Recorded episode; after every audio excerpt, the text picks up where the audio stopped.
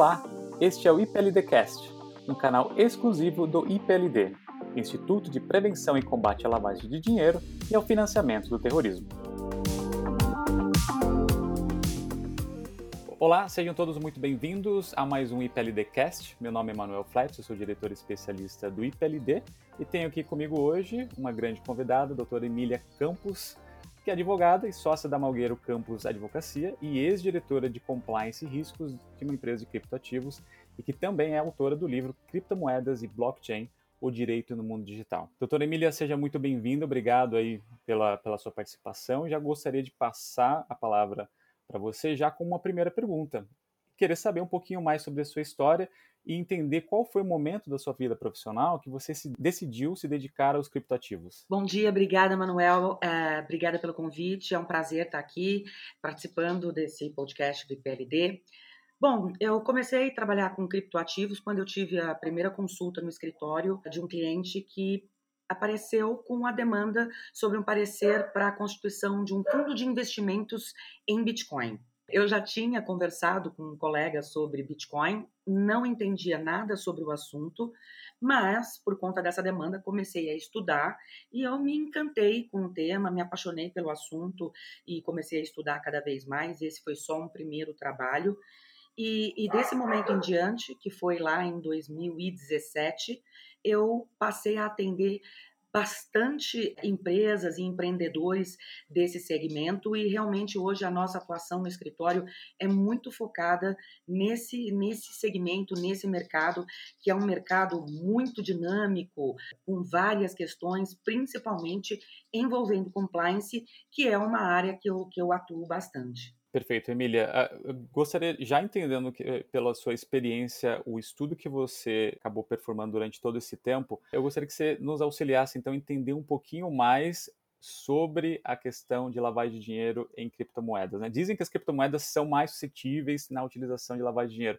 Afinal de contas, isso é verdade? Explica um pouquinho para gente. É, essa questão relacionada à suscetibilidade do uso de criptoativos para lavagem de dinheiro, ela é decorrente da questão do, do pseudo-anonimato que é possível nas transações com cripto. É claro que se a gente for analisar os relatórios envolvendo lavagem de dinheiro, a gente vai ver que cripto ainda é o último dos ativos utilizados, até porque a gente tem um número ainda muito inferior de criptoativos no mercado ao que a gente tem de dólar, que é o, o velho e bom instrumento mais utilizado para lavagem de dinheiro ainda. Então, os, as pesquisas que existem sobre lavagem de dinheiro com cripto demonstram que esse ainda não é o ativo mais utilizado.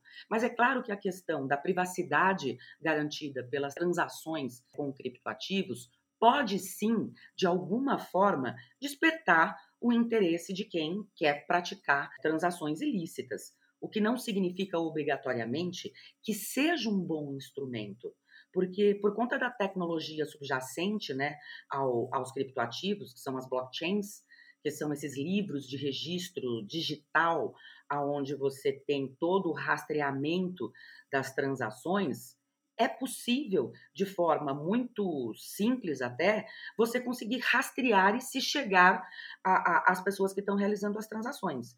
A gente não pode esquecer que lá em 2013, o FBI conseguiu chegar ao Ross Ulbricht, que era o, o, o, responsável pelo site Silk Road, que era um, um, um marketplace de drogas na dark web, simplesmente por conta da, da movimentação dele de bitcoins. Então, não é assim tão simples se utilizar cripto para lavagem de dinheiro por conta da rastreabilidade possível por conta das blockchains. E hoje a gente tem uns instrumentos tecnológicos incríveis para permitir é, investigações dentro das blockchains, né? Que são instrumentos como CipherTrace, Elliptic, Chain Analysis, que estão sendo utilizados até pelos departamentos de investigação, pelo Ministério Público e, e as exchanges, né, as empresas de cripto também utilizam muito essas ferramentas para o chamado hoje QIT, que é o Know Your Transaction, que é para você conseguir investigar a origem de eventuais carteiras que possam ter sido eh, flagueadas pela utilização para transações ilícitas. Então, é um recurso adicional que o segmento de criptoativos possui para investigar transações ilícitas. Então, tem sim essa má fama, mas ela não é procedente totalmente por conta dessas questões tecnológicas que vão até facilitar a investigação de, de transações ilegais. Perfeito, Emília. E eh, eu consigo perceber no mercado agora uma reação é, dos reguladores, do Planalto, inclusive do Senado, tem se discutido muito uma regulamentação para prevenção à lavagem de dinheiro com base nas criptomoedas. Né? Explica um pouquinho para a gente, já há alguma regulamentação específica no combate à lavagem de dinheiro para as empresas que atuam nesse segmento? Bom, Manuel, essa sua pergunta é excelente, porque eu gosto muito de fazer uma pequena introdução para falar sobre a questão da regulamentação, porque o mercado de cripto tende um pouco a dizer que é, é desnecessária a regulamentação porque ela pode cercear um pouco o mercado de cripto. No entanto, gente, e também eles dizem que o objetivo de cripto é ser permissivo, é ter maior, garantir maior liberdade. E eu concordo. Cripto foi criada para isso. Mas cripto é para garantir maior privacidade nas transações, ausência de intermediários, mas isso para quem já está em cripto lá dentro da rede blockchain. O mercado de cripto hoje, ele é formado de empresas que fazem intermediação de algum negócio utilizando criptoativos. Então veja, as exchanges, por exemplo, uma exchange, ela tem o objetivo de intermediar uma relação entre uma pessoa que tem dinheiro fiat, real, e quer comprar Bitcoin. Como ela não conhece a pessoa que vende Bitcoin e a pessoa que vende Bitcoin não conhece ela, elas não se confiam, né? Elas precisam de um intermediário onde a pessoa deposita o real, a outra pessoa deposita o Bitcoin. Essa exchange faz a troca e quando está tudo certinho, ela finaliza a transação.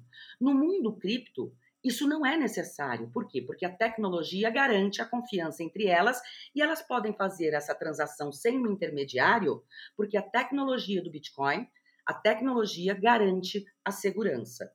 Então, quando a gente pensa que a gente precisa de uma exchange para garantir esta segurança da operação de compra do Bitcoin, a gente está pensando num intermediário para uma relação com uma tecnologia que nasceu para ser desintermediada. Então, esse intermediário nada mais é do que o antigo banco, só que ele vai intermediar uma relação para cripto. Outro exemplo, quando a gente pega uma gestora que vai fazer investimentos com os seus criptoativos, essa empresa ela está atuando como um intermediário. Você transfere a titularidade das suas criptos para essa gestora e ela vai administrar o seu patrimônio. Quem é essa empresa? Ela é um intermediário. Então, essas empresas todas que estão atuando em torno do, da cripto, fazendo intermediação, essas empresas precisam ser reguladas, tais quais todas as outras intermediadoras que sempre existiram. Então, quando a gente fala em regulamentação de criptoativos, a gente está falando em regulamentar as empresas que atuam como intermediárias nesse segmento. E não os criptoativos em si, e não a tecnologia, e não a, a, a rede Bitcoin. Isso sequer é possível regulamentar. Está além do poder do, do, do regulador. Então, é, a regulamentação de cripto, ela, ela tem esse objetivo, regulamentar as empresas que atuam como intermediárias. Qual é a regulamentação que existe para essas empresas em relação à compliance? Ela, é no, ela precisa ser nova? Não, ela já existe. É só aplicar esta regulamentação para as empresas que atuam no segmento de cripto. Então, já existe a regulamentação que diga: empresas de cripto, vocês têm que seguir a mesma regulamentação das empresas do segmento financeiro. Não, ainda não existe. E na minha concepção, é muito simples. Não precisa se criar um novo arcabouço né, de compliance só para as empresas de cripto. Basta dizer, empresas de cripto, vocês fazem parte do rol de empresas obrigadas, né, de pessoas obrigadas da lei que já existe. Seria muito simples. Né? Então, não existe ainda essa regulamentação. A regulamentação que está aí para ser aprovada prevê isso, que é a inclusão das empresas do segmento de cripto dentro do rol de pessoas obrigadas, numa analogia às empresas do segmento financeiro, e vai entrar na mesma esteira de compliance de uma intermediadora do sistema financeiro. Perfeito, Emília. Ainda nesse ponto, na sua percepção, né, como se dá o, o combate à lavagem de dinheiro nessas empresas, nessas empresas desse segmento que trabalham como intermediadoras? Bom, já atuei numa, numa empresa de cripto, como você mencionou no início, e qual era o nosso balizamento, ou pelo menos o balizamento que eu sempre tentei trazer? Igual o sistema financeiro tradicional, que o IC, controle de origem de recurso, para a entrada do recurso na, na, na, empresa, tanto em cripto quanto em real. Ah, não, a gente faz uh, controle de, de lavagem de dinheiro, de origem de recursos, só na entrada em real. Ué? E por que, que na entrada em cripto não precisa? O recurso que ele está trazendo para dentro da empresa em cripto, por acaso, ele não ele não está sujeito à mesma possibilidade de lavagem? Só porque ele está em cripto e não está em real? Então, assim, a ideia era aplicar exatamente as mesmas regras. Então, tanto para recurso em real quanto para recurso entrando em cripto, aplicar QIC e checagem de origem de recurso. Mas checagem de origem de recurso no detalhe, analisando se o cliente tem efetivamente origem lícita e se ele pode utilizar aquele recurso que ele está querendo, por exemplo, para comprar criptoativos, se ele tem dinheiro disponível no patrimônio dele para fazer aquela aquisição de criptoativos. E se ele está querendo investir em criptoativos, se ele tem aqueles criptoativos declarados na declaração de imposto de renda dele. Porque hoje, criptoativo, hoje não, já lá desde 2013 está muito claro na declaração de imposto de renda que a declaração dos criptoativos é obrigatória. Então, se ele quer investir uma determinada quantidade de criptoativos numa gestora, esses criptoativos têm que estar declarados na declaração de imposto de renda dele. Perfeito. A gente falou bastante sobre prevenção à lavagem de dinheiro, mas a gente sabe que não é o único tema pertinente para essa questão. Né? Eu gostaria de, de entender, do seu ponto de vista, o que você considera como outros aspectos relevantes que devem ser observados para essas empresas que trabalham com, com o setor de criptomoedas? Esse é o meu ponto e eu bato muito em cima disso, Manuel, porque a gente vê, eu vejo muita preocupação do governo sobre lavagem de dinheiro, lavagem de dinheiro, lavagem de dinheiro. O GAF fala muito disso, todo mundo fala muito sobre a recomendação do GAF, mas eu não vejo quase nada se falando sobre a questão de gerenciamento de riscos dentro das empresas de cripto. E eu vejo também muita preocupação, por exemplo, em colocar no projeto de regulamentação de cripto a questão de aumentar crime, eh, aumentar a pena para o crime de pirâmide financeira, mas uma das coisas, inclusive, que eu mencionei quando eu fui à Câmara dos Deputados, eu fui chamada no processo de, de regulamentação para me manifestar como especialista na aprovação do PL 2303. E uma das coisas que eu falei lá é, gente, nem tudo que dá errado no mercado de cripto é pirâmide. Tem muita coisa que está dando errado no mercado de cripto que é falta de gerenciamento interno de risco da exchange, da empresa de cripto. Por quê? Porque não tem regulamentação específica. A IOSCO, que é a, Organização Internacional das, das Comissões de Valores Mobiliários do Mundo, da qual o Brasil faz parte, fez em 2017 uma recomendação. Eu escrevi um artigo sobre isso, inclusive publiquei num livro chamado Criptoló, que é um livro bem interessante sobre vários, vários pontos envolvendo criptoativos. E essa recomendação, para mim, é fundamental. Por quê? Porque eles não olham sobre o lado de lavagem de dinheiro. Eles olham pelo lado de essa empresa, ela administra risco de uma forma correta? Porque não basta você estar só preocupado se não está lavando dinheiro, você tem que estar preocupado se lá dentro da empresa, por exemplo, uma empresa que faz é, gestão de cripto para os clientes. Ela vai investir as, as criptos do cliente. E ela diz, por exemplo, que ela faz arbitragem. Arbitrar é você pegar todas as criptos do cliente e colocar em, em outras exchanges no mundo inteiro e ficar comprando e vendendo para obter rendimento nessas operações e aí você paga o rendimento para os clientes. Muito bem. Existe alguma regra hoje para saber como está sendo feito por essa empresa a administração do risco na divisão do recurso entre essas exchanges todas? Como é dividido o total de bitcoins que essa empresa está administrando entre todas essas exchanges? Como essas exchanges são escolhidas? Como é feita a reserva de recursos? Nada disso tem regulamentação. E é aí que mora o grande perigo. Relacionado às exchanges, por exemplo, uma exchange fica na custódia de dinheiro real do cliente na conta dela no banco. E fica na custódia de cripto dos clientes, na carteira wallet dela, carteira digital, para poder os clientes fazerem transações, comprar e vender quando eles veem uma boa oportunidade. Existe alguma regra que diz que durante o período em que a exchange fica com essas criptos, ela não pode fazer nada com essas criptos, a não ser deixar lá guardadinha ela não pode, por exemplo, pegar essas criptos e colocar lá numa exchange no exterior para ficar tradando e conseguir um lucro. Não tem nenhuma regra sobre isso. E esse é o grande problema. Tem muita exchange que pega as criptos do cliente, ao invés de deixar uma parte numa cold wallet, que é mais seguro contra hackeamento, e só uma pequena parte numa hot wallet para atender as demandas do dia, pega essas criptos e alavanca e investe para obter lucro, uma receita financeira para ela. Não tem regra para isso. Aí, se, é, se essa exchange pegou essas criptos e deixou, por exemplo, numa, numa outra empresa que está lá tradando, e essa outra empresa que está tradando sofreu um hackeamento, essa exchange aqui não tem mais cripto para pagar para os clientes, então ela quebra. E aí a gente vê uma sucessão de exchanges quebrando quando uma quebra. Quando a gente vê uma, uma exchange quebrando e uma sucessão quebrando, sabe o que, que a gente vê? Um grande risco do mercado. Todo mundo agindo errado. Por quê? Porque não tem regra.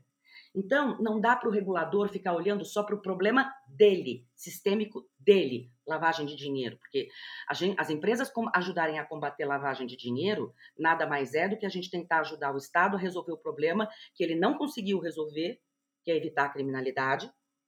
Aí a gente divide o ônus com o Estado de ajudar ele a resolver esse problema, não deixando o dinheiro da criminalidade ser lavado. Agora, o problema sistêmico, que é evitar que o investidor tenha um prejuízo, que é resolver essa questão do risco, eu não estou vendo muito esforço nesse sentido. Eu só estou vendo, vamos aumentar o crime, a pena do crime contra a lavagem de dinheiro.